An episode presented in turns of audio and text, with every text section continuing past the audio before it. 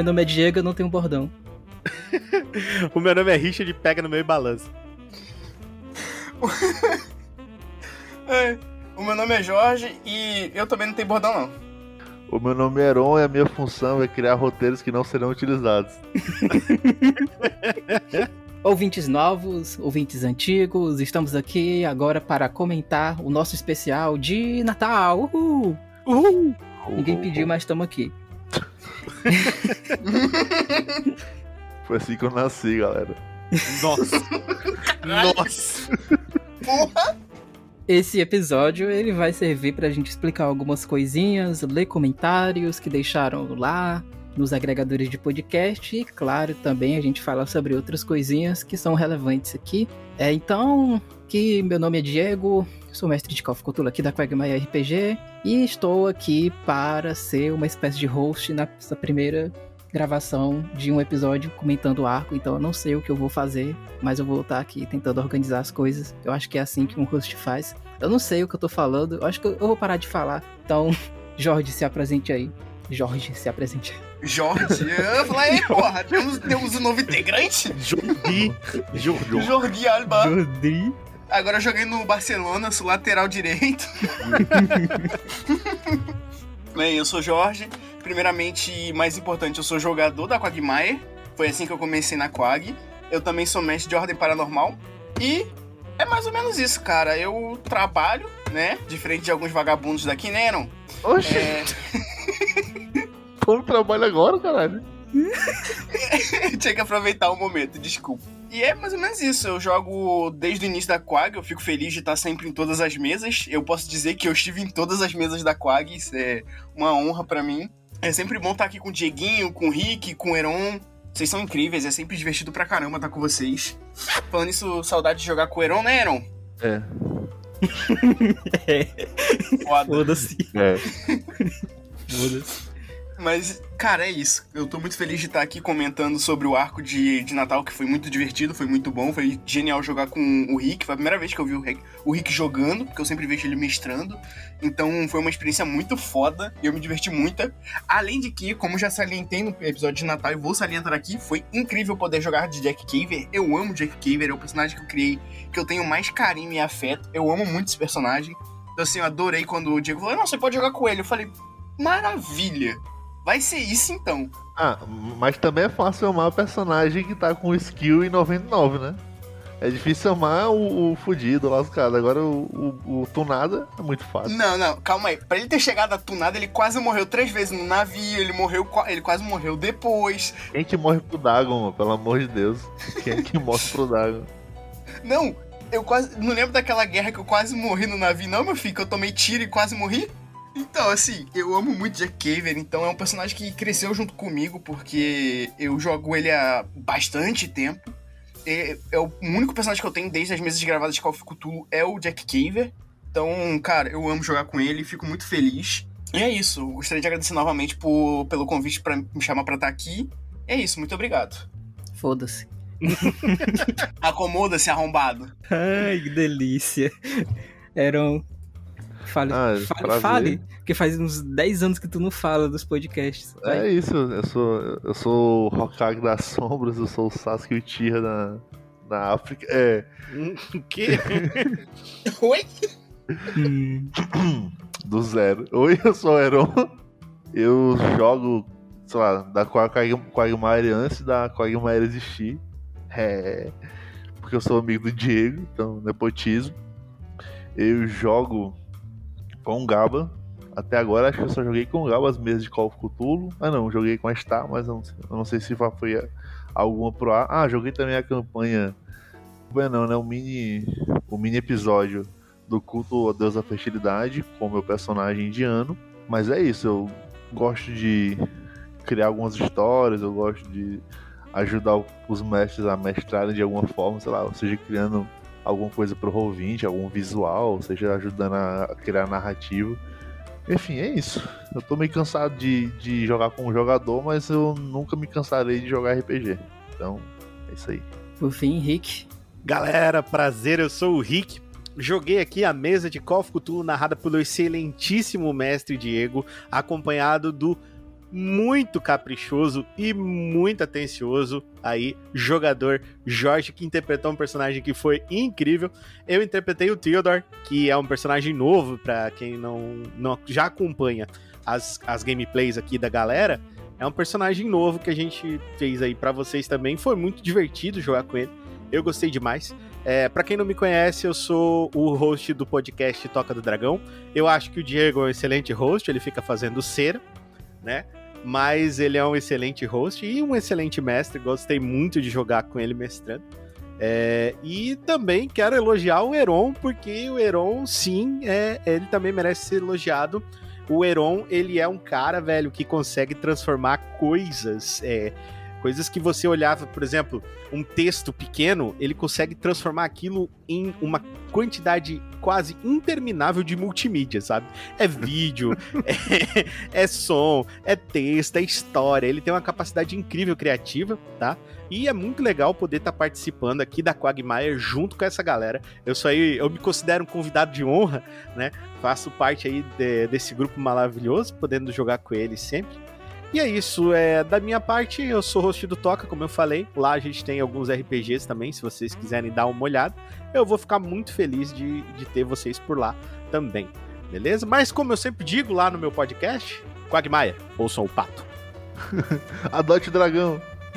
Adote o dragão. Qual é a razão de nós estarmos fazendo o episódio exatamente sobre o especial de Natal? É uma razão bastante cativa para mim, especialmente que fico gerido sempre, todo dia, os dados lá do podcast. Eu não considero que a gente é um podcast realmente, assim, podcast. Eu acho que é uma coisa mais de lazer, de vez em quando a gente posta. Quando tem algum conflito entre algumas prioridades pessoais e a produção do podcast, as prioridades pessoais elas vão, obviamente, passar por cima disso. Então, a gente já passou por alguns momentos de hiato que pensando em produção, eles são até nocivos para o crescimento né, do podcast, mas são necessários e, enfim, até o momento não somos podcasters profissionais, mas amadores. Mesmo assim, a gente tem uma quantidade bastante cativa de, de público. A gente pode falar que talvez a gente tenha até fãs. Uhum. É, lá no Instagram a gente já recebeu várias mensagens de algumas pessoas eu e o Aaron, a gente fica gerindo o Instagram, além das mensagens e tal, e o Aaron é prova, né, que de vez em outra vem umas mensagens completamente inusitadas de pessoas elogiando as aventuras. É... E é muito legal. E o especial de Natal também foi importante nesse aspecto, porque ele aumentou consideravelmente o público. E isso foi inesperado. Para que vocês tenham uma ideia, a gente tinha 246 seguidores no Spotify no dia em que foi lançado o primeiro episódio do especial de Natal, o tamanho do público, segundo as estatísticas do, do Anco, era 49. E passou o tempo e só cresceu, cresceu, cresceu. Já no começo do ano, a gente ficou com um tamanho de público em 200 e os seguidores aumentaram para 257. E nesse exato momento, nós estamos com um público bem menor, quando em comparação com esses números iniciais do começo de 2024. O tamanho do público agora, nesse exato momento, dessa data, 6 de fevereiro, que a gente está gravando, está em 90. A gente está com mais de 9.300 reproduções e 288 seguidores no Spotify. E o especial de Natal ele foi muito importante para isso. A gente precisa, Diego, a gente precisa de mais datas comemorativas em que tá todo mundo com a família e a melhor opção de lazer é ouvir estranhos no Spotify. Isso mesmo. é o que a gente precisa. O escapismo, exato, é isso que nós precisamos. E aí, por causa disso, a gente vai comentar aqui algumas coisitas que são importantes. Primeiro, antes de tudo, vamos começar com uma pessoinha aqui, Rick, como é que o Rick ele se envolveu com a Quagmire RPG. Quando a gente postou o primeiro episódio de Nessus RPG, aventura mestrada pelo queridíssimo Aron, recebemos a mensagem do Rick. E aí, Rick, por que que tu só mandou mensagem no, no primeiro episódio do Nessus? eu, vou, eu, vou, ser sincero com vocês, eu stalkeio vocês desde a Estrela Escarlate. Meu Deus. então vou lá stalkeando, né? É, então eu sempre faço como todo predador deve fazer. Eu olho bem a minha presa, tal, avalio como ela anda. Olhei lá o Heron tomando água na, na fonte, sabe? Ufa. Lindo, belo, com aquelas borboletas pousando nele. Falei, é agora. Então, o que acontece é que, bom, eu escutava vocês já, é, gostava muito do, da forma como era narrado, gostava muito pelo fato de ver que vocês tinham uma amizade. Sinceramente, eu fui descobrir que vocês se conheceram na internet, assim, muito tempo depois, né? Porque para mim vocês pareciam, tipo, amigos de infância, tá ligado? Por gente que se conheceu, tipo, no, no jardim, no maternal, e tava até hoje lá jogando. E isso é muito foda, tá ligado? Isso é muito, muito foda. É, porque você sente essa energia na mesa, né? Mas eu assistia, primeiramente, o Estrela Escarlate, né? E assistia ele. Saía episódio eu assistia, tava tipo, meu, sair episódio eu não, não, não posso perder, tá ligado? Cheguei já até, olha que engraçado. Eu cheguei até a dizer pro meu cliente que eu ia de tarde, porque eu tava esperando, olha isso que eu ia de tarde pro meu cliente, que eu tava esperando uma coisa muito importante acontecer, e a coisa muito importante era muito importante, era o episódio que eu queria ouvir do, da Estrela Escarlate, que eu gostei muito, tá ligado? Sim, É, eu gosto demais do, do tema, né? Gosto muito do tema. E gostava muito. É, o Heron escreveu ali, ó, note, gostava. Gosto muito da forma como o Diego mestra, de como é levado a mesa e dos jogadores que são incríveis, são espetaculares. É, e daí eu só fui falar com eles mesmo, depois de observar bem como eles eram e tal, porque eu tentei me aproximar de vários grupos de RPG, tá ligado? Para Uhum. poder fazer é, networking, né? Cam- é, campanhas, ah, vamos participar, vem aqui, eu jogo na sua campanha, você joga aqui na minha, vem participar do meu podcast, tem um podcast que não é exatamente de, RP, de RPG especificamente, mas ele tem RPG, ele fala de RPG, fala de jogos e tal. Então, teve algumas pessoas que elas, tipo, tiveram uma como é que eu vou dizer isso para não ofender ninguém? Eles tiveram assim uma baixa receptividade, entendeu? Vocês a receptividade foi lá no alto assim, tá ligado? Em menos de um- uma semana, tipo, o Heron já tava me perguntando que número de cueca eu uso. Eu falei, calma, Heron. Calma. Não, não, não exagera. Eu perguntei o cheiro da cueca, é diferente. Tava demais, tá ligado? Aí o que que eu fiz? Eu comecei a me infiltrar na Quagmire pra ir podendo roubando os jogadores aos poucos, né? Tem dado certo. Deu certo. Tem dado certo. Não, brincadeira à parte, eu, eu gosto muito de, de participar, foi muito legal. E eu fiquei, sinceramente, quando eu fui chamado pra participar dessa aventura de Natal, eu fiquei eufórico, tá ligado? Porque até então eu tinha feito pequenas participações é, através de narrativas, né? Que o Diego me mandava a- uma- um texto, pedia, ah, Richard, você pode fazer uma narração pra mim? É, é assim, o feeling desse texto é esse aqui, o flow tem que ser assim, tem que colocar o personagem mais ou menos como se ele fosse um padre de uma certa idade que ele quer é, um inquisidor, né? Ele quer fazer com que as pessoas acreditem nele, então transmitir essa paixão, transmitir essa, essa voracidade. Então eu fiz essas participações, mas eu não tinha participado ativamente. Aí eu ganhei um presentão de poder jogar com o Jorginho, que eu adoro, tá ligado? Eu sou louco pelo Jorge, eu ad- adoro o Jorge como pessoa, ele é muito foda. E como jogador, ele é muito legal, porque ele tem uma energia muito boa. Né? Eu sei porque eu torturo ele muito. Pô, tá torturando isso. E ele tá sempre lá feliz. Parece o cachorro. Você dá uma pedrada, ele volta. tá? Tamo junto, eu também te amo, Rick. O elogio. Parece Não, um eu- eu- Quando eu cachorro. digo isso que parece cachorro, eu tô falando de coração, porque cachorro é meu animal favorito, tá É ligado, um Jorge? símbolo da lealdade, pô. Não, não, eu tô ligado, eu tô ligado. Fica tranquilo. Eu entendi, eu entendi. É, não, não é que não é cachorro tipo o Heron, assim, safado, É. sem vergonha, cachorro. É a verdadeira nota de 200 reais.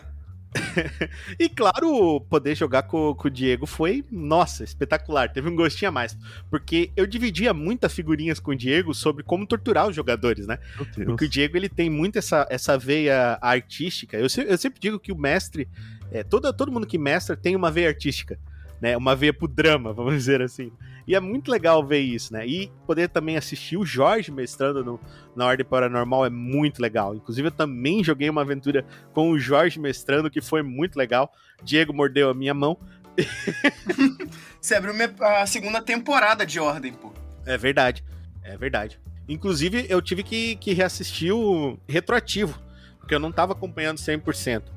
Aí eu falei, putz, eu vou assistir porque eu não quero fazer feio lá na hora, pra mim saber mais ou menos como são os personagens e como é a galera. Mas pra mim foi muito especial poder jogar, velho. Eu gostei demais e foi assim que eu conheci a Quag. Eu estava lá uma bela manhã e falei, hum, RPG. Eu, eu digitei exatamente isso, Diego. Por isso que eu, que eu falo com você que é importante as, as hashtags, né, de colocar. Eu digitei assim, ó, RPG Cthulhu. Aí, obviamente, aparece primeiro Nerdcast, Nerdcast. né? Ah, Campcast. Campcast, né, também. Às vezes o Campcast até aparece antes do Nerdcast. isso, aparece antes do. Que também tentei falar com os caras. E os Ah. caras ali na mesa, ali no jeito deles, passam legal pra caramba. Mas, ó, receptividade zero, Xiii. tá ligado? Pra mim, a receptividade foi zero. Não sei se os caras não gostaram da minha pessoa, pode ser, né? Cara, mas, é- mas é porque é difícil, Rick, a gente, a gente, a gente ter certeza que o cara tá só, tá só de putaria, só brincando. Ah, ah, que legal, no oba-oba, né? Quero conhecer vocês. Ou Uhum. não, né? A gente, a gente imaginava que tu era de boa. Isso. O pessoal do Campcast, eles têm uma vibe bastante parecida com a gente. Me lembro que quando Sim. eu conheci eles, eu mandei lá no grupo e o Léo falou que lembrava muito a gente, escutando eles. Mas eles parecem bem mais fechados. É, eles são, eles são, é, são mais reclusos, o que tudo bem também, não é uma crítica, tá ligado? Sim, sim, Estou sim. falando que vocês foram mais receptivos e por isso agora eu tenho uma amizade com vocês. Porque né? somos melhores que eles. É, Exato, óbvio. Mas olha. você vai se perguntar pra mim, ó, Richard, qual, qual RPG você indica? Eu vou olhar com a Guimar, pô. É, sim, sim. Ô, E, e não é meme. E não é meme. O que, que eu vou falar do Campcast? É o Sabarraca? Não. Além de que, como jogador, eu posso confirmar. Ele puxa muito nosso saco. Você escuta Oh. o podcast dele, pô. Ouça lá a galerinha do pato. Ele fala. Exatamente. Inclusive agora. Não, agora não. Mas em algum momento desse episódio aqui eu vou colocar um- um- uma edição que eu fiz de promoção do, do Talk of the Dead. "Ah, Muito Mas boa, não sei quando vai ser, mas vai ser em algum É momento. aquela, bom, é velho. aquela que acompanha o Vlad von Strade, Corta, a corta, voz romântica. Corta, da- corta, corta, corta. Vou sair do, vou sair do grupo, vou sair do grupo, corta, corta, corta. A Strade Mondarovi.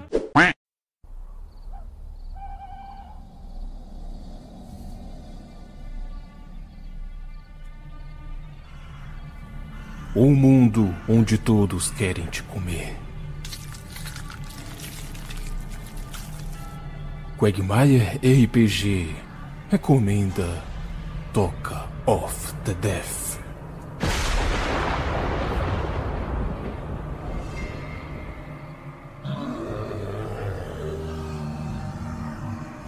Uma história em podcast sobre um dos maiores mistérios que a mente humana até então teme que possa acontecer: a vinda de mortos-vivos. Mortos-vivos esses que vêm das profundezas do além, reencarnados na amaldiçoada figura decomposta de seus corpos, com apenas um sonho: dançar.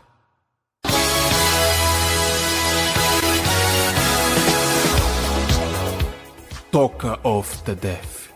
Um sonho para os zumbis. Todos os zumbis apenas querem uma única coisa: comer todo mundo e dançar. Não? Não? Ah, tá. Tá, tá. Então.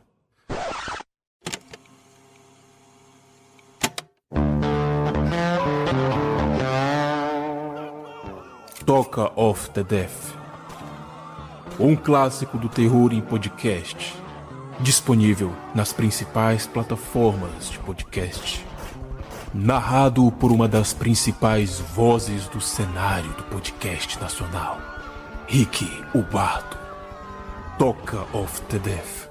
Acompanhe e seja bem-vindo a Red Lake City.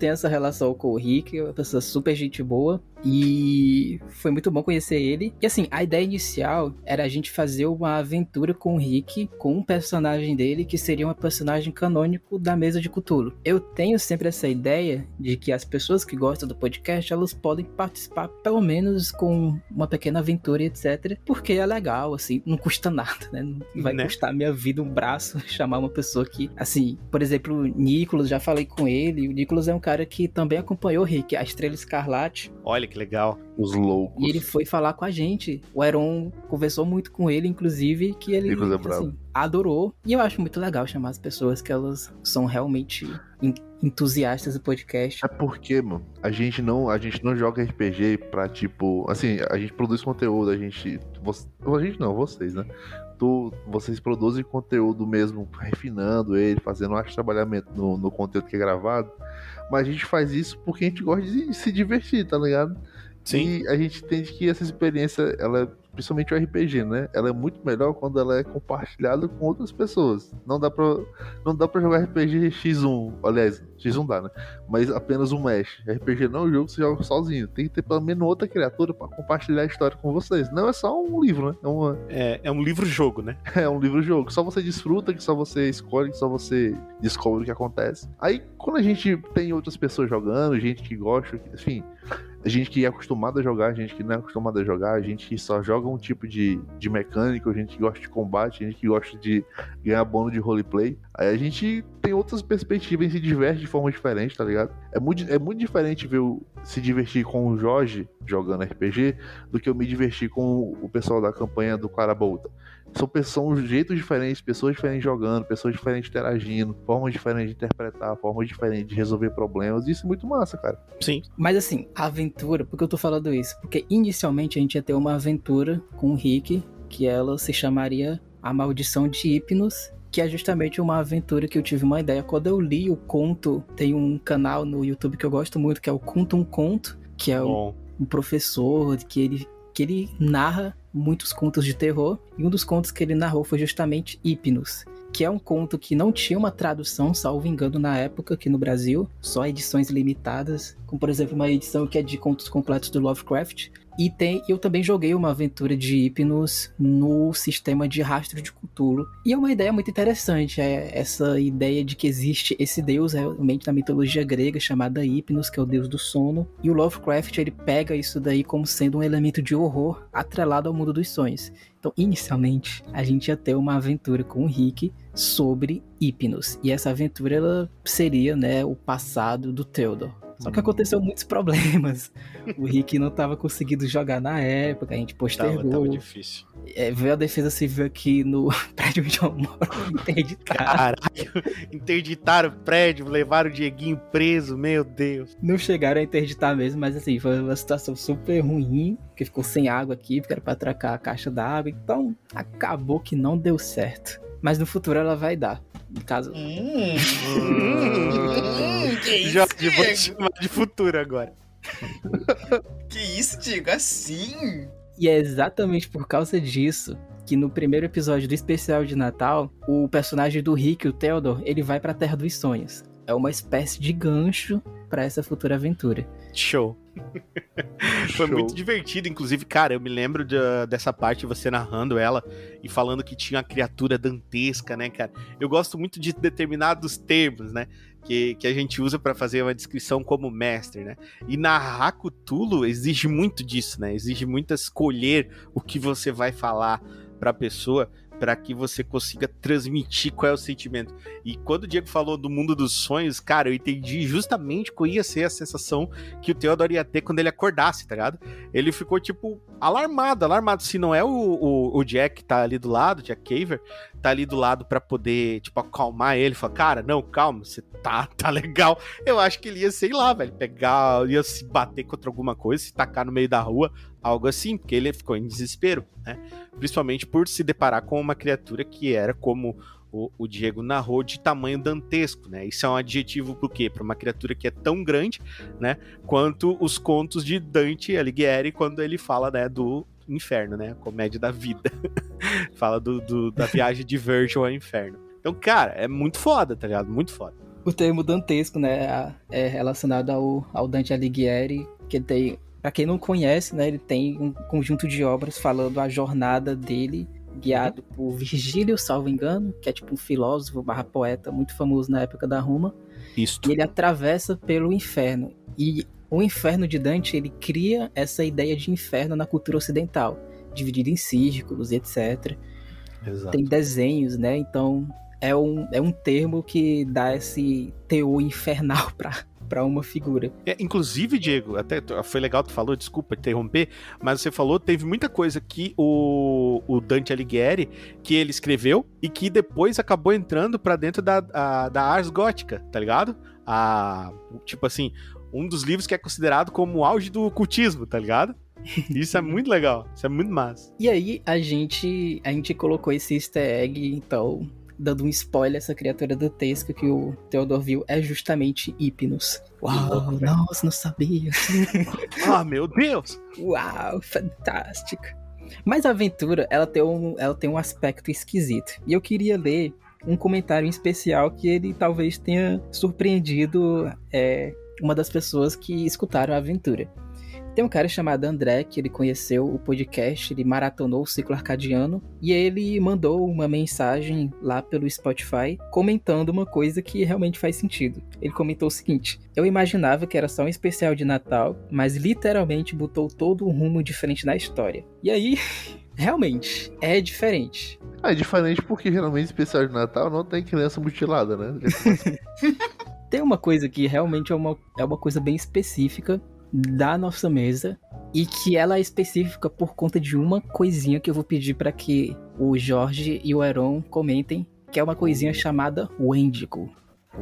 No que nosso isso? especial de Natal, quando o Theodore, que é o personagem do Rick, e o Jack, que é o personagem do, do Jorge, eles estão começando a investigar, eles descobrem que quem tá por trás de tudo isso é um sujeito chamado Sam, que eu vou comentar daqui a pouco mais sobre ele. É, uma, é um desdobramento de uma outra aventura que a gente teve e que foi gravada, que é a aventura do Ladrão de Memórias, e que. E, e no meio lá da revelação do Sen aparece o Endigo. E tudo isso tá ligado a esquecimento. Só que se você for pesquisar o Endigo, não tem nada a ver com memórias roubadas. Tem nada a ver. Nada, nada, nada. A vibe do Endigo, que é tratada pelo Stephen King lá naquele livro Cemitério, por várias outras lendas locais, é bem diferente. É, um, é uma perspectiva mais de horror, né? Não sei se o Rick tem mais informações sobre isso, mas pelo que eu pesquisei na época, o Endigo ele é tratado como uma criatura horrível de, do folclore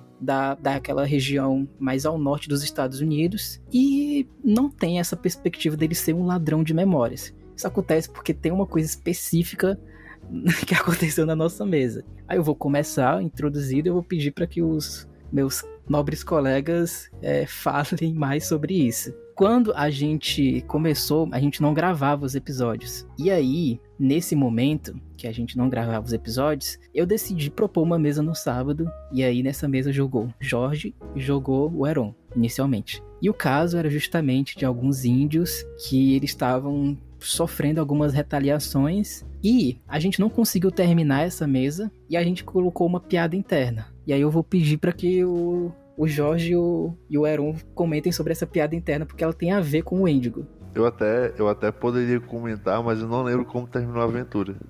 O final da aventura, qual que foi? Não lembro. Eu sei, ô mestre. Então, mestre. é essa a piada. É essa a piada. É literalmente essa, porque a gente não conseguiu terminar o arco, e aí a gente ficou nessa. E a gente teve que voltar. a- é- era um arco que acontecia ou, pré, ou prequel, prequel, ou durante o, o arco principal. Não, ele, ele acontecia antes, a gente já tava no caminho pro principal, Isso. e aí é por isso que existe esse meme, porque a gente não lembra o final porque não teve final. E aí, pra continuar, a gente só falou, É, eu não lembro. vai ser nessa aí, né? Ei, Diego, eu, eu, eu, sempre eu sempre vou frisar isso aí porque é muito louco. Eu não tinha noção de que a mesma, o mesmo contexto histórico eram, eram nativos, exploradores de petróleo e que tinha uma, uma, te- uma tensão local dos, dos americanos, né, naturalizados ali, é, para explorar petróleo e eliminar os índios. Martin Scorsese ouviu nosso podcast e fez o assassino do Bairro das Flores. Olha só. Olha só, mano. É, que, que feio, Martin Que feio, Scorsese. Que Scorsese. feio. Feio. Pelo menos dá o crédito pros meninos. É, viu? Mas, cara, é mais ou menos isso. Porque, tipo, nesse arco, a gente só tinha eu e o Heron. E, tipo assim, a gente se desdo- desdobrou pra fazer muita coisa. A gente correu muito pra muito lado. Era doidice. Cara, só que no final, a gente não conseguiu terminar a coisa, porque É. não tinha como terminar. O Galba tava investigando, o Galba tava interrogando, investigando. O Galba intelectual, que loucura é essa? mano? O Galba é pra dar Policial porrada. bom e policial mal a gente tava fazendo, Nasceu velho. ali também, isso aí. A, a Thalita não chegou, não foi nesse arco, não? Não, não. O que aconteceu é o seguinte, a gente teve esse primeiro episódio que vocês... Era pra ser um one shot, eles investigaram até as formigas da casa da pessoa que pediu pra ajudar, a ajuda deles. Aí não deu pra terminar na sessão. Na semana seguinte, eu não sei se foi- a gente tinha marcado semanal ou quinzenal, o Aaron não pôde participar. Hum, Mas o Matheus participou, como Val... Morgan. Só que Ah, na é semana verdade. seguinte, eu acho que ou eu não podia participar, ou o Matheus não podia participar e o Aaron também não podia participar. Porque o Jorge sempre pode participar. Aham, o Jorge é pau pra toda obra. Ele é streamer. E acabou que tava ficando insustentável. É, tava, pelas perspectivas, não ia dar pra terminar a aventura. Eu, ah, não vamos terminar e vamos ficar com esse meme interno que a gente não sabe como é que a aventura termina. e essa aventura, ela tinha justamente o Índigo. E é uma revelação que aconteceu nessa, nessa primeira sessão com o, com o Jorge e o Aaron investigando tudo. Eu lembro que o Aaron até ficou com um orgasmo quando viu que era o Índigo que tava por Sim. trás Eu gosto disso. muito do Endigo, mano. É uma figura Pô, muito legal massa. pra caramba, cara. e te respondendo o que Baita tu falou, criatura.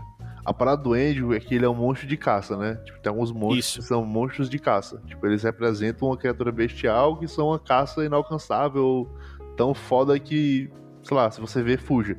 Que pode ser um urso com lepra, pode ser um lobo fudido, pode ser, enfim, a origem, né? Que, que é o primeiro vislumbre. Mas é isso, ele é um monstro é, é, imbatível. Você, você, não vai, você não vai conseguir caçar, se você vai contar pros seus amigos que conseguiu pegar uma, uma unha dele, mas é isso. A, a parada dele é ele ser o monstro. Ou o monstro que você nunca vai conseguir. Capturar ou derrotar, né? Exatamente. Isso. E ele é bonito, ele é estético, ele é aesthetic. Exatamente, exatamente. Aesthetic. Só que pra gente o Endigo se tornou o ladrão de memórias, porque a gente colocou na lore que como a gente não terminou a aventura, o Endigo roubou a memória de como a aventura terminou. E aí, Ótimo. quando a personagem da Thalita ela entrou, eu coloquei ela também nessa vibe, que ela tinha entrado no finalzinho, e Ah. aí eles tinham uma vaga memória dela, mas que na verdade não tinha uma memória completa porque o Endigo roubou. E aí Caralho. vem o- a nossa aventura do Ladrão de Memórias, que é uma das melhores aventuras assim investigativas. Foi um time bom porque foi o Jorge e a Thalita e assim, muita raiva assim de mim porque eu tinha planejado pra ser uma coisa de quatro sessões, eles terminaram tudo em praticamente uma sessão e meia. Devoraram. Cara, jogar com a Thalita era muito, é muito bom, cara, porque a Thalita, ela segue o raciocínio de uma forma tão esplêndida. Eu, eu pensava no bagulho e ela já tava dentro do raciocínio. Tá E quando a gente ia ver, metade do cast tinha ido embora. A gente ficava tipo, É. beleza, o que a gente faz agora? liteirada. Pois é, que o caso do Ladrão de Memórias, pra quem tem interesse, é o caso de uma cidade que desapareceu. E meio que a lore que eu criei foi que essa cidade desapareceu porque tem uma pessoa que consegue manipular os poderes do Wendigo e ela consegue apagar algumas coisas da realidade e também apagar da memória das próprias pessoas, essas coisas que são apagadas. E aí o processo, né, investigativo do Jorge e da Talita para chegar nesse resultado é um processo muito foda, assim, Talita e o Jorge. O Jorge fala muito da Talita, mas o Jorge também tem uma capacidade de dedução esplêndida, muito criativa. E, tipo, Lindo. ele expande e a Talita ela fica, a partir dessa expansão, fica peneirando, né? E aí acaba sendo Sim, uma cara. dinâmica muito foda. E essa pessoa que manipulava os poderes do Wendigo e que foi descoberta nessa aventura é o Sam, que apareceu lá no especial de Natal. Então realmente é muito diferente. Foi um episódio de Natal. O Krampus nem apareceu. Apareceu a rena dele, pô. É, apareceu a Rena, pô. Ho, ho, ho. Cara, spo- spoilers à parte, né? Fazendo material pra produzir o material. Como assim, mano? Não, tem, não, não existe linearidade traduzível do que aconteceu, do que tava sendo planejado. Eu tava, tipo, eu tenho. Pra fazer o material, né? Eu tenho o, o esqueleto, né? O backbone do que o Diego tava planejando. Simplesmente foi completamente pra outro lado. Simplesmente. Vocês investigaram tudo, fizeram toda a investigação, mas seguiram o caminho que não inesperável. O Diego teve que é. botar uma- o, o só mesmo pro bichinho poder aparecer antes, teve que ser na igreja, enfim. vocês são os monstros. Pois é, tem- assim, a mágica do RPG é o teatro da mente. Tem coisas ali que não foram planejadas. A cena da, da igreja não foi planejada. Toda a cena final não foi planejada. A cena final do pessoal cantando Old Land Side não foi planejada. Muito Boa massa. cara. parte do segundo episódio não foi planejado. Foi só eu pensando na hora. E aí eu queria só falar um pouquinho, só um detalhezinho é que talvez seja relevante pra referência, é que esse personagem, né, o Sen, ele é baseado no Sensui do Yu Yu Hakusho. Foda. Pra quem não sabe, Pesquisando, pesquisando agora. o Sensui do Yu Yu Hakusho, ele é um vilão que aparece depois do icônico Toguro, um bombadão. Quando a gente achava que não tinha mais ninguém mais foda que o Toguro, né? Aparece o Sensui, e o Sensui tem um dos melhores backgrounds do que o, que o Yu Yu Hakusho já teve de, de vilões. Ele era um detetive do paranormal, Que nem o Yusuke. assim como o Yusuke era, Isso. Muito foda. E aí ele acabou descobrindo que ele estava protegendo a humanidade, mas que parte da humanidade era até mais terrível do que os próprios monstros que ele estava combatendo. E aí tem toda uma história das fitas mais horríveis da humanidade. Acho que o Rick sabe mais ou menos como é que é nessa vibe. Sim, sim, cara, é muito bom. Cara, Yu Hakusho é genial, né? Começar de, de história. Eu adoro o anime. E o Sensui é um vilão muito marcante, muito, muito marcante. Eu achei que foi uma boa escolha. É, sabe o que eu senti também no, no Sam, cara? Talvez um pinguinho ali de Light Yagami, sabe? Eu quero fazer, eu quero fazer a minha justiça divina. Sim, sim, sim. Eu sou, eu sou a mão direita de Deus, tá ligado? Falei, meu caralho, olha isso aqui, velho. Eu senti esse, esse pinguinho de psicopatia, né? Que a gente diz, né? no, no personagem. Achei ótimo, tá ligado? Na verdade, pra aquele arrombado ali, ele não é a mão direita de Deus, ele é Deus. Ó. Isso. Foi isso que ele decidiu. Que também é uma frase que eu, que eu falei na hora. Para de me plagiar, porra. Ai, ai, ai. Ele fala que ele é o juiz e o acusador, ele define o que é certo e errado, então é nessa vibe aí. É complicado porque a gente já tem um vilão que eu acho que é bem icônico, que é o Corvo, que aparece na Estrela Escarlate. Ele não é icônico Porra. porque ele é, assim, fodástico e tal, mas é porque, sei lá, ele tem um, ele tem um chama, sabe? Ó, cara, o Corvo, o Corvo é charmoso, mano. Normalmente quem acompanha a Estrela Escarlate sempre comenta ele. O Jorge pode comentar melhor sobre o que que ele acha do, do Corvo. Ah, eu acho assim, um péssimo perdedor, porque não soube perder, não é mesmo? Porque, né, Como todo vilão, né, Jorginho?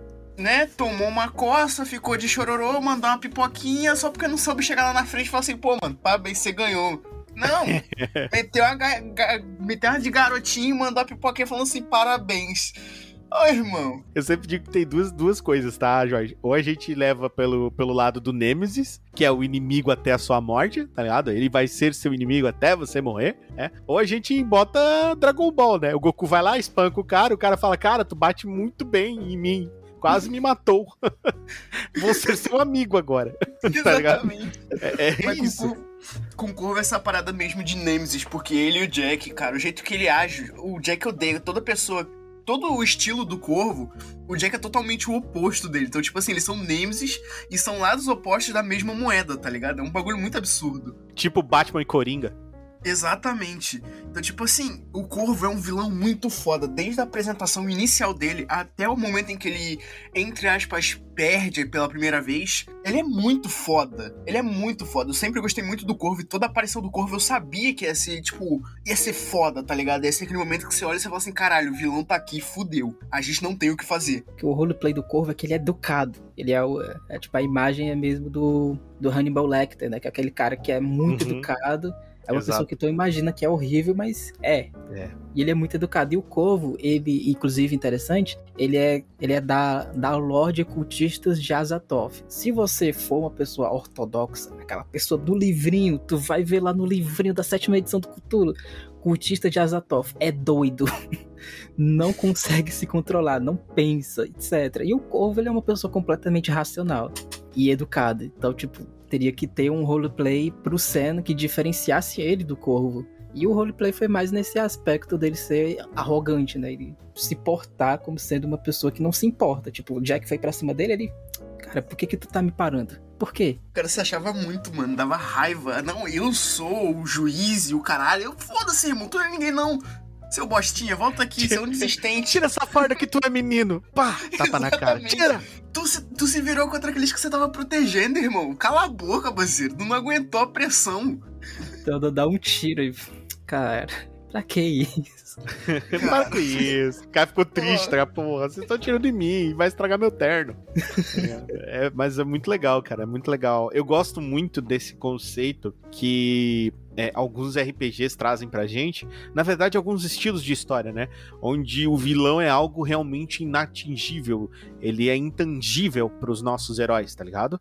É, eu tinha total certeza de que é, a gente não conseguiria causar dano suficiente naquele inimigo para que ele é, se retirasse e que ele se iria, iria se retirar apenas e tão somente pela vontade própria dele. Que foi no final que meio que aconteceu, né? É porque o objetivo dele ele conseguiu cumprir, né? A gente tentou, mas a porra do cara que tava que, era, que ia ser morto, ele não sabia fugir, eu nunca vi, incompetente, não sabe nem correr.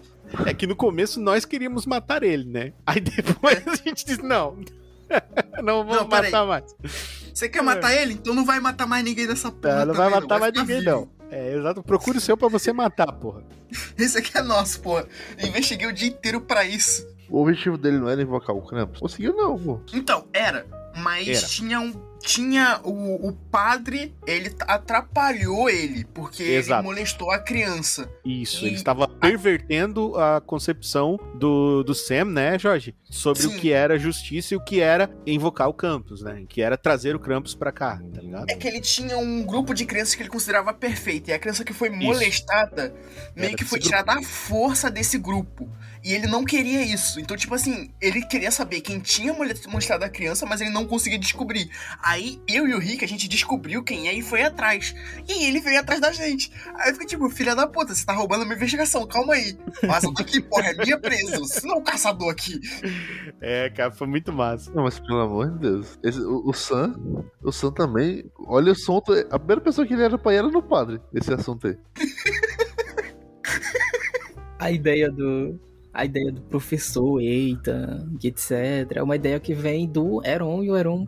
Oh, a gente teve duas versões. A gente teve uma versão que eu pedi. Eu não tava conseguindo pensar na aventura na época. Tava com. Eu vou falar da edição depois, mas ela foi muito encavalada, assim. Foi muito, muito complexo. Porque, enfim, foi um pouco em cima da hora. Até por isso eu tô priorizando as gravações com bastante antecedência para poder editar em paz. Uhum. Mas quando eu tive a ideia da aventura, eu não tinha muita noção de como é que ela ia acontecer. Tanto é que o Aaron, o Aaron até deve se lembrar que eu queria que fosse o Corvo, né? Uhum, uhum. E aí depois a gente ficou fazendo uma história e tu, o Aaron ele fez uma versão preliminar da história e, e, me ajudou nisso. E aí com base nessa versão preliminar é que eu acabei adaptando para ser, né, também uma coisa relacionada ao Sen e, e outras coisas relacionadas. Mas se o Aaron quiser, ele pode comentar aí como é que foi a ideia inicial que ele apresentou. Pronto, é porque, tipo, o, o Rick vai saber, vai entender isso aí. A gente que trabalha com criação, de modo geral, né? Enfim, principalmente criação visual,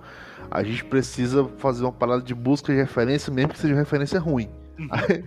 e aí eu, eu, eu, entendi no Diego essa dor de travar, de ter um bloqueio criativo, foi o que eu fiz. Não, eu não preciso ter a, a, a, a ousadia, não, a ambição de, de escrever algo que ele vai usar, mas eu queria escrever a história.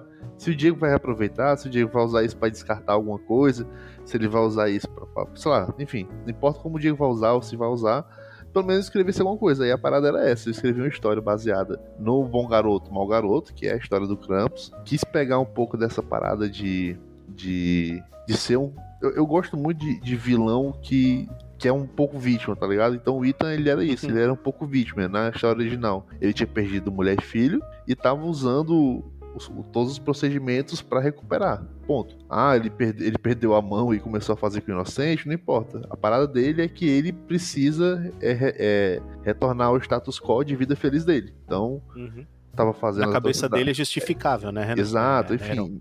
Mesmo que fosse um ato de, de ultra egoísmo, ele assumiu o egoísmo porque para ele mulher e filhos isso eu acho que eu posso ter até aproveitado um pouco desse plot obviamente tem muitas outras histórias que são assim mas a mais recente é a do Rei do Crime né que, eu, que é a mais recente que eu vi do Rei do Crime e era isso. Tipo no, no Aranha Verso inclusive o plot que, que irrompe o multiverso é isso ele tentando achar mulher e filho independentemente se o multiverso ia se rasgar tá ligado? Exato. e é basicamente era a minha ideia inicial pro Ita ele ia, ia, fazer os sacrifícios e tal mas para recuperar a mulher e filho. Aliás para recuperar o filho enfim tá, tá, tava lá tava lá.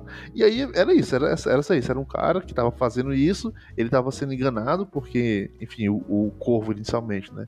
tava pedindo para ele fazer um número específico de, de, de rituais, e aí no, o último nu- nunca chegava, era assim, igual, igual quando a meta, a meta no emprego no, no- nunca é batida, ah, agora você tem que bater esse valor. Não, mas na verdade isso aí não foi o suficiente, você bate agora essa nova meta. Entendi. Quando chegamos na meta, nós dobramos a meta. Tipo isso. e o ponto que os in- investigadores chegam é quando o Ethan começa a desacreditar na, na promessa do corvo, começa a falhar. Começa uma. É quando o serial killer começa a deixar uma brecha, né? Em vez de fazer os crimes perfeitos, ele começa, sei lá. Sim, por descuido, aham. Era isso, ponto, era só isso. Era um cara que tinha uma motivação extremamente egoísta, que estava sendo manipulado e estava se cansando, começando a cair no desespero por perceber o que ele estava fazendo. Aí, a partir disso, o Diego fez, o, fez a magia, né? Ah, a, história, a história inicial dele foi, foi ótima. O que foi cuzão. Mas, mas- não, mas é o que eu tô falando, Diego. A parada não é. A, a- a criação de referência inicial não é pra ser usada, mas ela, ela é pra ser, sei lá, pra tu ler e dali abstrair uma ideia, tá ligado? Às vezes tu ia ter uma outra ideia, Diego, por ter lido aquele texto do Heron, ter- teria tido uma outra ideia e faria uma coisa completamente diferente na realidade do Uhum. que tem ali. Só que aquele texto, ele lhe despertou, né? Uma faísca, um insight que a gente diz, né? É, em design Uhum. a gente fala muito disso, que é uma, uma visão sobre aquilo que você pretende transmitir, né? Então você imagina na sua mente, né? É exatamente como. É tão engraçado que a gente fala de como se fosse uma coisa assim super complexa.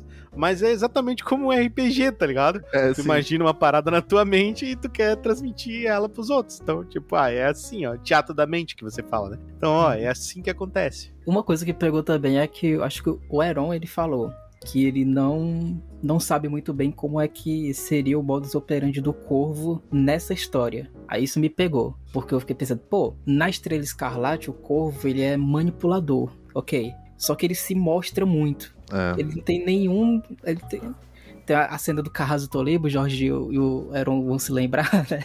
Nossa, o, o. Corvo tava lá no, no camarote. É, sabe o que, que eu acho do, do, do Corvo, cara? Quando eu comecei a acompanhar a Estrela Escarlate, eu achei ele.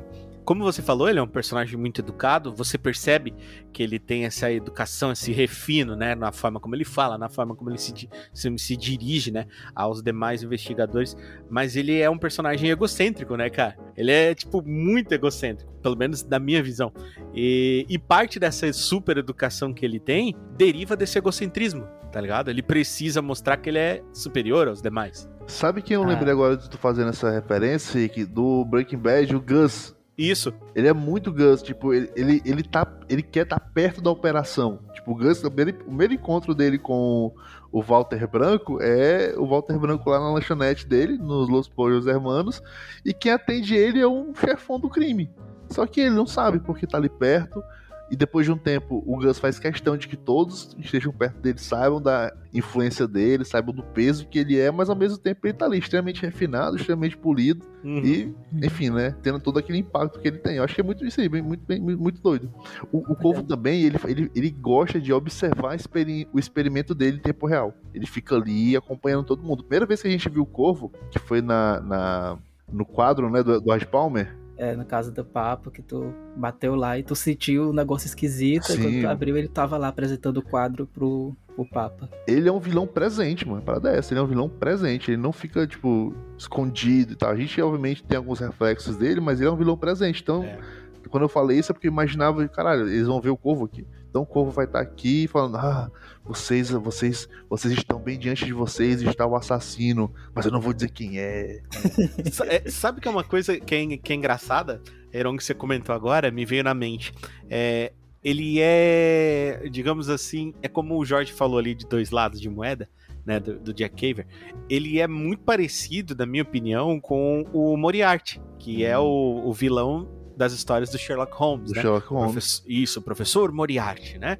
Que é um cara super intelectual, que é um cara super educado, que é o cara que tem um raciocínio lógico fudido, né?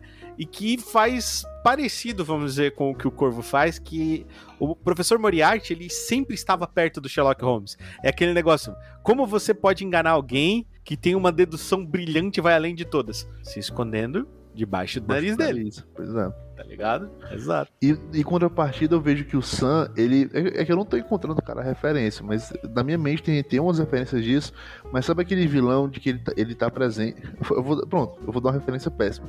Mas é o Robotnik do Sonic. Por quê? Ele tá presente nos arcos, ele deixa o monstrinho dele lá, o mini boss, durante toda a parada, e no final ele faz o arremate. Ele fica. Ele, a gente sente os ecos do que ele tá fazendo, mas não é Isso, ele- porque ele tá, tá lá. É porque ele fez Exato. alguma coisa.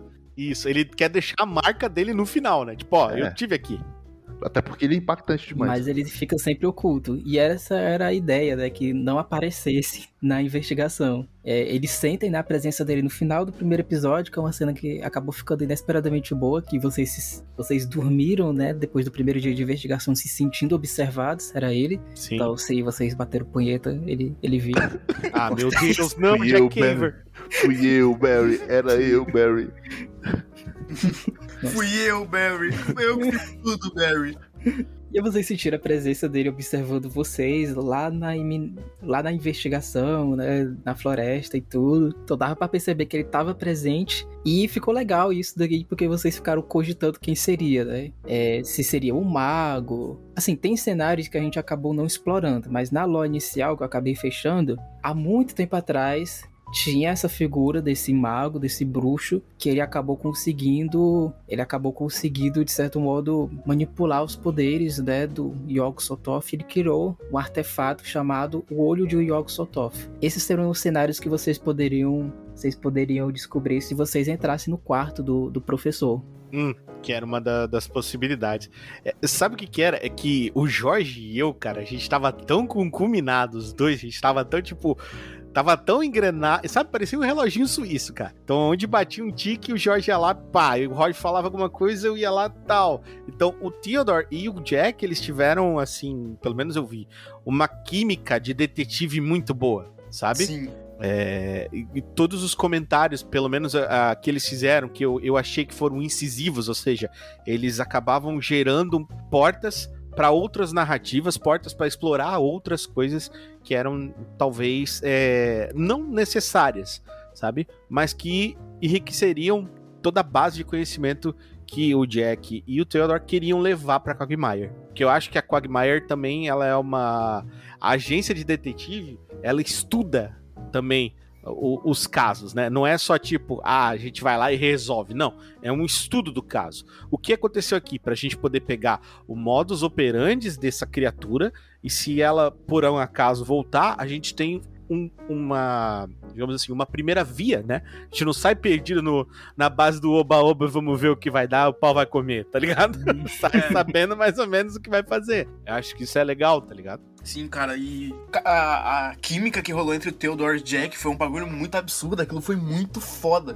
Porque foi estilo Jack e, Jack e Charlotte, que era tipo, um pensava, o outro falava, e era tipo instantâneo, não era um bagulho que tipo, um tinha que olhar e esperar, não era tipo, um falava, o outro já falava logo em cima, e ia seguindo, e o raciocínio não parava nunca, era tipo, fazer tal coisa, depois tal coisa, tem como fazer tal coisa, e cara, isso deixava tudo mais rápido e enriquecia a lore porque dava, dava opção de outros caminhos que iam se abrindo na frente, sem gastar muito tempo também, porque era tudo muito rápido, era tudo muito bem pensado. Parecia que eles estavam há anos fazendo isso e, tipo, era a primeira vez que eles se viam. Foi incrível aquilo. Tem alguma coisa que vocês gostariam de ter feito na aventura, se pudessem? Cara, eu vou, eu vou te ser sincero.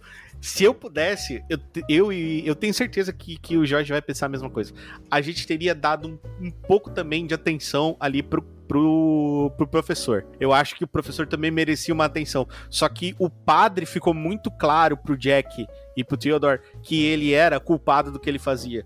Então, se você tem uma, uma, uma pista-chave que te entrega a solução, você não vai ficar procurando outras coisas pra fazer, você vai pra solução daquilo ali pra depois pegar outras coisas pra fazer, né? Sim, tem isso. Eu queria ter explorado um pouco mais sobre a- o moleque que ficava torturando animais e Os matando animais, eles. né? Cara, muito massa aquilo lá, E também queria ter enchido de porrada a merda do padre, né? Mas não deu tempo fazer o quê? Ah, Mano, eu queria tanto ter dado um safanão no padre, mas olha, velho. O arrombado do Sam chega no final e me atrapalha. Eu fico tipo, porra, Sam, peraí, mano. Senta aí rapidão. Deixa eu só. Eu resolvo aqui com ele, depois eu te entrego. É, na verdade, eu fiquei com dois corações, Jorge. Eu não sabia se eu queria dar um safanão no padre ou no Sam. Eu queria nos dois, velho. O cara vem roubar nossa caça, mano. Vai catar coquinho. A gente investigou, a gente descobriu, catou tudo sozinhos. E o cara lá só observando. Hum, interessante. Ah, então esse aqui é o problema que eu tenho. Ah, eles já Hum. resolveram pra mim. Obrigado, eu vou resolver agora. Filha da puta, velho. Que ódio. Sempre tem é, umas coisas que eu gostaria de melhorar também. Eu sou uma pessoa muito obsessiva em narração. Eu encaro as mesas, as aventuras, como se fosse um livro compartilhado. E o meu papel como mestre é deixar os cenários bastante estabelecidos e desenrolar a partir do que os jogadores vão se envolver com a mesa. Então, tipo, eu sou Isso. contra absolutamente deixar tudo bem fixado. Eu gosto muito que vocês narrem, né? Acho acho que vocês falam muito nas mesas, porque eu fico pedindo, não, como é que. Não, eu vou cagar. Não, como é que você vai cagar? como é que você vai abaixar a calça? Especifica aí pra mim. Ângulo, como é que vai ângulo que vai cair o cocô. Exato. Esse momento íntimo seu, como é que vai ser? né? Gosto de escutar os jogadores. E uma coisa que eu, que eu acho que poderia ter ficado mais clara é que o Sam, ele não se importava com a morte das crianças. Só se importava com a morte do Oliver. Por quê? Porque todas as crianças, e é uma coisa que vocês poderiam é, ter explorado, é porque a gente teve pouco tempo, tá? Pra conseguir fechar a aventura, então infelizmente não deu pra aprofundar muitos cenários. Mas todas as crianças, elas eram infinitamente paus no cu. O garoto da árvore, ele, era um, ele seria um futuro serial killer aos olhos do Sam. Por conta, o Rick deve ser também rato de, de true crime. Ah, eu já na hora já olhei e falei, nossa, esse moleque nós temos que matar ele. Que pra quem não sabe, né, um dos indícios de que uma pessoa tem transtornos que pode fazer ela se tornar uma pessoa nociva para a sociedade no futuro é justamente ela cometer barbaridades contra animais. Exatamente.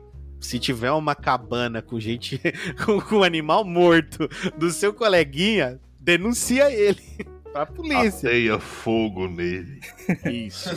E a outra garota, que eu esqueci o nome, acho que é a Daisy, não. Enfim, eu esqueci o nome da outra garota. Ela, ela, se vocês fossem pro, pra casa dela investigar, vocês perceberiam que ela também é aquelas garotas que ela cometia aqueles bullying violentos com as outras colegas de classe. Hum, Sim. Ela também cometia com o próprio. Aquelas garotinhas mimadas, super mimadas, que é um inferno pra conviver. E era um inferno também contra o próprio. Contra o próprio professor. olha- Ah, cuida. É, bulinava o próprio professor. Isso. Caralho. E ela é garota infernal. Então, e que cria também nessa contradição no Seno, que ele não viu problema em matar crianças desde que elas fossem erradas aos seus olhos, mas a criança certinha, que era o Oliver, aí ele viu o problema. Hum, O cara resetou a linha do tempo só por causa do moleque. Fez ele não É. ser molestado e fez a igreja desaparecer. Mano, o Sam olhou assim: não, não, não. Meu, meu anjinho vai voltar a ser anjinho e nada disso aqui vai ter Não acontecido. Que se Não achei foda. justo.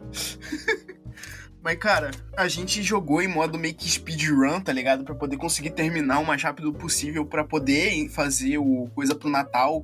E mesmo assim eu fiquei muito feliz de ter conseguido bastante informação. Eu e eu o Rick, a gente investigou bem, mas o Diego sempre narrava tão bem que dava pra facilmente pegar as pistas e imaginar o que dava pra fazer depois.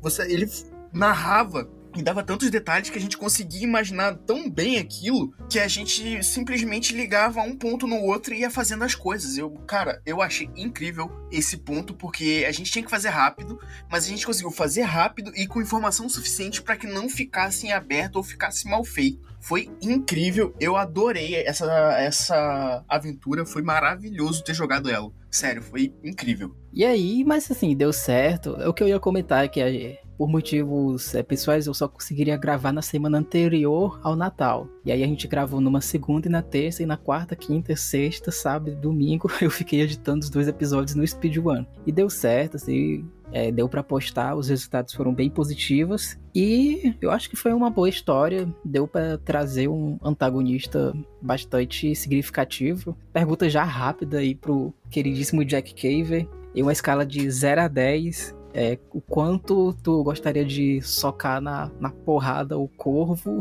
o Sam e acho que só, né, que tu tem de, de inimigo pessoal. É, de inimigo pessoal que o Jack ainda não derrotou são só esses dois mesmo, esses dois arrombados. Porque tinha o outro lá que a gente derrotou com o sacrifício do, do Morgan, falecido Morgan, grande Morgan.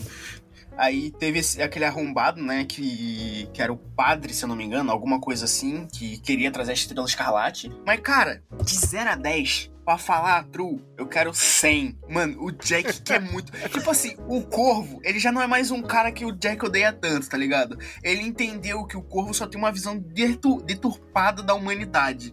Então, tipo assim, é um, sim, um 99 pra socar o Corvo e 100 pro Sam, porque é um arrombado que ele. Cara, ele se virou contra a própria, a própria raça, mano. Ele era um humano.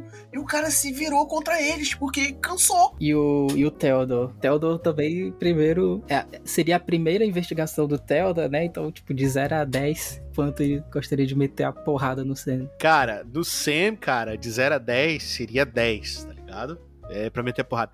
Mas de 0 a 100 seria na mina da recepção.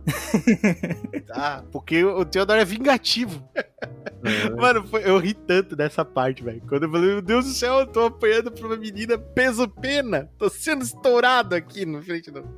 Eu ri demais, cara. Eu gostei muito.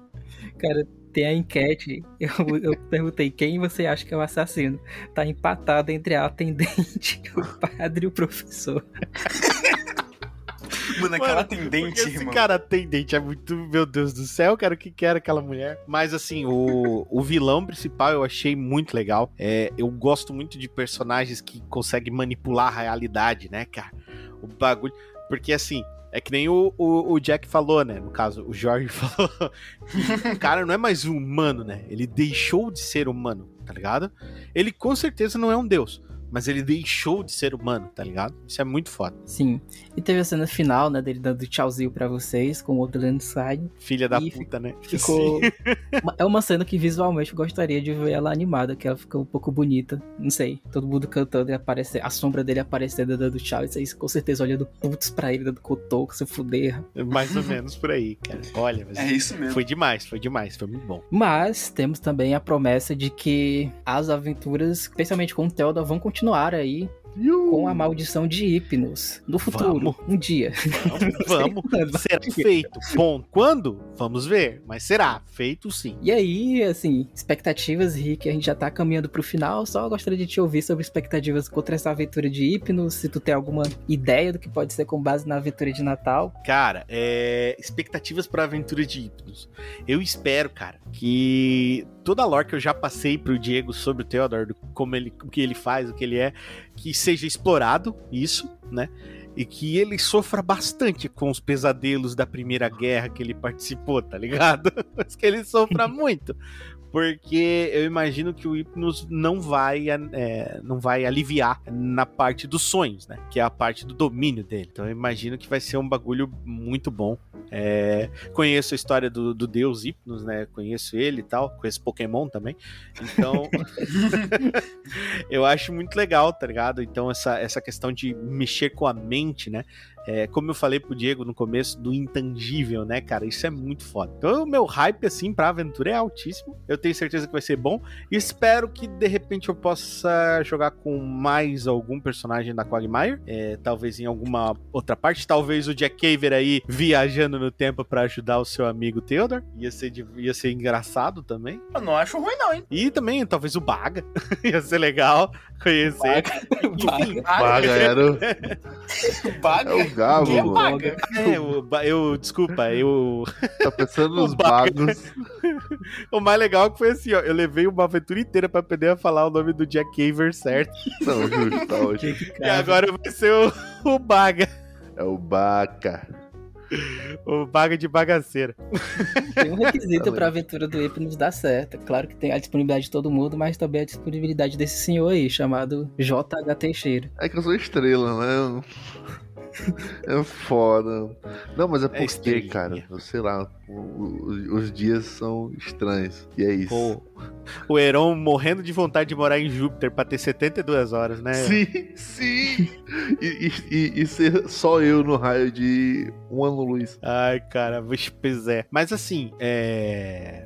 Contextualizando e finalizando pro nosso querido mestre, eu quero agradecer você demais por essa aventura. Agradecer o Jorge demais por essa aventura também. E agradecer o Heron demais também por todas as coisas bacanas que ele se esforça pra fazer, tá ligado? Eu vejo porque como eu tenho também é, o meu podcast meu, e os meus RPGs, eu me esforço pra cacete pra trazer a parada legal, tá ligado? E eu vejo esse esforço na Quagmire. Outra galera que eu vejo o esforço pra trazer a parada legal é a galera do RPG Seguro, que, que é uma galera que eu quero, uma hora, de alguma maneira, juntar em mesas junto com o pessoal da Quag pra gente Hum. se conhecer aí e, e ver, porque assim, ó, é, também são pessoas que são como a Quag, jogam pra se divertir, jogam pra fazer uma parada legal, tem preocupação com que entrega, não é só tipo jogar por jogar, é jogar por jogar, mas é jogar por jogar pra fazer uma parada, ó, não, isso aqui vai ser legal. Então o Diego vai lá, ele escreve a história, ele compartilha mundo, ele cria mundos, universos compartilhados, é, ele cria ali os, os vilões que são compartilhados também dentro desse universo. E isso é muito legal, né? A gente vê que é um trabalho muito legal. É justamente isso, é um trabalho, tá ligado? E é isso, gente. Fica aí a promessa de que no futuro teremos a aventura A Maldição de Hypnos. Se você tá escutando esse episódio agora, possivelmente já devo ter lançado o nosso especial de carnaval, que também foi muito top. Aí. Teve a participação do Jorginho, do Acho que não, acho Eric no lelê, lelê. e do Adriano. Uma aventura super massa. A gente tem uma verve criativa que ela é muito nojenta, mas é legal.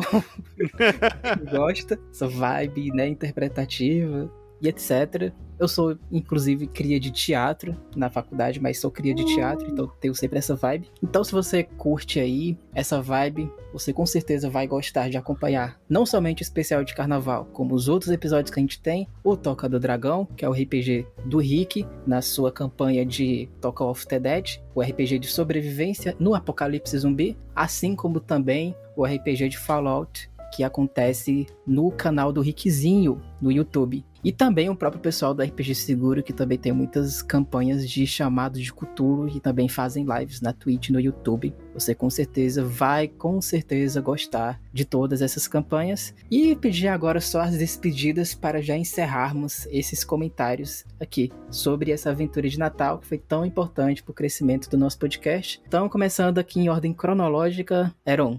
Valeu. Cara, eu vou.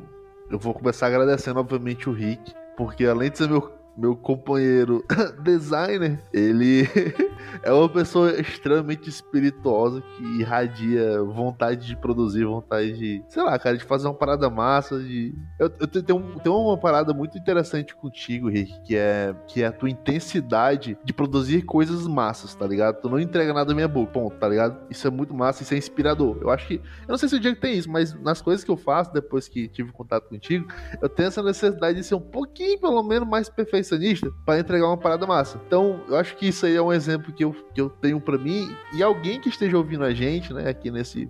Ah, porque eu vou ouvir uma- um comentário sobre a aventura? Ah, porque eu quero, porque eu quero saber mais so- ou sobre aventura ou sobre RPG. Então, pra você que gosta de RPG e gosta ou gosta de produzir conteúdo, ou enfim, fica essa dica, cara. Fica esse, esse, esse momento de sabedoria, né? Converte essa tua experiência em alguma coisa legal que tu possa compartilhar para outras pessoas, que tu possa é, ensinar como é que joga RPG, ou, ou que tu possa apresentar narrativas e histórias, enfim. Eu acho, eu- a minha despedida é agradecer ao Rick por essa experiência de perfeccionismo e obviamente ao Diego por garantir que eu esteja presente, né, nessa história mesmo que não seja como jogador, eu tô dando duro. E ao Jorge também por ser o meu amigo que joga Power Word comigo, que eu gosto muito dele. Muito obrigado a todos. Eu vou ali pegar uma pizza. Continuando as despedidas, Jorginho. Cara, primeiramente agradecer ao Dieguinho pelo. Cara, por ter aceitado lá no início eu, eu e Matheus, mano. Se não fosse a- aquele dia, aquela mesa que o Matheus achou, hoje eu não estaria aqui. Eu não teria conhecido o Rick, eu não teria conhecido o Heron, não teria conhecido o Diego, não teria conhecido ninguém da Quagmire. Então, primeiramente agradecer isso. Porque, mano, o Diego desde o início foi muito receptivo, foi muito gente boa, foi um mestre foda desde o início. Eu era muito iniciante em RPG, muito iniciante. Eu tinha jogado RPG com 13, 12 anos e só foi voltar a jogar em 2019, 2020, pré-pandemia. E, cara, o Diego foi muito de boa, mesmo comigo sendo muito iniciante nisso. E a galera do da Quag também é incrível, maravilhosa. Agradecer pelo convite para mesa para mesa de Natal, né? Que, porra, foi incrível jogar com o Rick. Rick, você mandou muito bem de Theodore. Eu adorei seu personagem, foi maravilhoso. Foi incrível ver que você é tão, tão incrível como mestre quanto como jogador. Você é uma referência do caralho, você é foda, você é incrível. Dieguinho também é outra pessoa que eu, eu me inspiro bastante para sempre tentar melhorar meu personagem, melhorar como eu mestro, melhorar tudo, tudo, tudo. Porque vocês são incríveis, vocês são referências. O Heron, eu tento sempre basear na, no quão inteligente esse cara é, no quão criativo esse maldito é. Porque ele é incrível. Ele tem muita criatividade. Esse miserável é incrível. Eu sou foda. e humilde, Boa. meu Deus. E humilde, muito humilde. Boa parte de- da mesa de ordem não existiria sem o Heron. Então eu queria agradecer a todos os três, vocês são incríveis. Eu agradeço muito por ter vocês como, não só como amigos, mas como mestres, como pessoas que eu posso me inspirar. É muito, muito bom sempre conversar com vocês, trocar ideia. Sério, é muito bom. E dizer que, cara, adote um dragão e escute o pato, porque somos incríveis. Vocês vão ver, a qualidade só vai crescer, porque eu sei que todo mundo da Quag tá disposto a evoluir. Eu sou muito agradecido por estar nesse grupo. E é isso, cara. Muito obrigado por tudo. Vocês são foda demais. Antes que o meu Wi-Fi caia de novo, Rick pra fechar. Ó, galera, eu só tenho a agradecer vocês pela experiência, tá? Pela é, amizade que vocês têm, pelo comprometimento que vocês têm com o RPG Nacional, tá? Eu acho que vocês têm um comprometimento com o RPG Nacional. É, vocês fazem parte disso e fazem a parte de vocês muito bem feitas. Então, eu agradeço demais por todo esse comprometimento que vocês têm. É, eu sei que vocês levam como um hobby, né? Mas RPG é isso, ele é um hobby, ele é uma brincadeira, ele é uma coisa pra você é, poder ser coisas que você não poderia ser normalmente na sua vida, experimentar coisas que você não poderia experimentar normalmente na sua vida. Eu acho que é muito importante ver isso, né? O RPG ele é uma ferramenta social e ele é muito importante nesse quesito porque quanto mais gente tiver jogando RPG, melhor. E vocês divulgam isso e fazem disso uma realidade. Então fica o meu agradecimento especial à Quagmire RPG por esse talento e por esse esforço que eles têm de fazer algo tão bacana. É, separadamente, eu quero dizer que o Diego é um mestre excelente, de primeiríssima qualidade, tá? É um jogador muito divertido também, tá? Eu gostei muito de jogar com, com o Diego como jogador, foi bem, bem interessante. É, ao Jorge, cara, o Jorge, ele é muito foda. tá? O Jorge, ele é meu jogador em, em outras mesas também, e é muito legal jogar com ele é, e ver a- o dinamismo e a capacidade que ele tem é, de interagir com pessoas e de fazer com que a mesa tenha fluxo, sabe? Fazer com que a mesa gire. Às vezes eu nem tenho uma ideia pronta, mas as ações dele, é, a leitura que ele tem da mesa é muito rápida. É como jogar com o Ronaldinho Gaúcho, tá ligado? Você não se preocupa muito se você tá fazendo certo ou não, sabe? Tipo, ah, vou chutar a bola pra frente. Porque o Ronaldinho Gaúcho tá lá, então foda-se, entendeu? É, é mais ou menos isso. Tem o Jorge no, no grupo, é como se fosse isso. Tem uma, uma, uma estrela pra você compartilhar as coisas. O Heron, cara, é incrível, tanto narrando quanto. O Heron é aquilo que a gente chama de polivalente, tá ligado? Você pode usar ele pra qualquer coisa, porque ele dá conta sim de fazer e ele entrega ali com todo o todo o afinco que ele tem pra fazer alguma coisa. Pra mim é emocionante poder escutar vocês falando tão bem da minha pessoa, porque eu sou um merda. Então, Isso, doido. então, assim, é aquilo, né? É, eu fico muito impressionado com isso. Como eu já falei uma vez pro Jorge, eu sou só um cara comum, secado de pessoas incríveis. E vocês, ouvintes, também são essas pessoas incríveis que estão aí com a gente. Fica mais uma vez um grande abraço aí pro Quagmire. E Mr. Quack, se tiver solteiro. Gostoso. O cara mete essa, mas ele é especial pra caralho. Eu mereço esse cara sendo.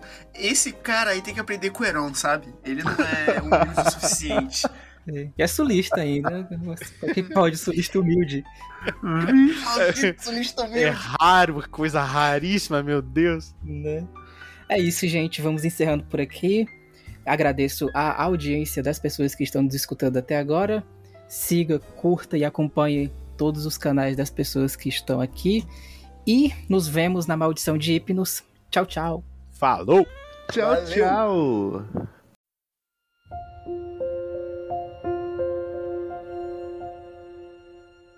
Repito a vocês, cavalheiros, que este interrogatório é inútil.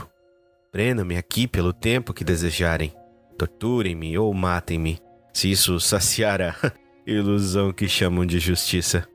Nada neste mundo pode compreender ou sequer rudimentarmente explicar os horrores que presenciei durante a minha jornada.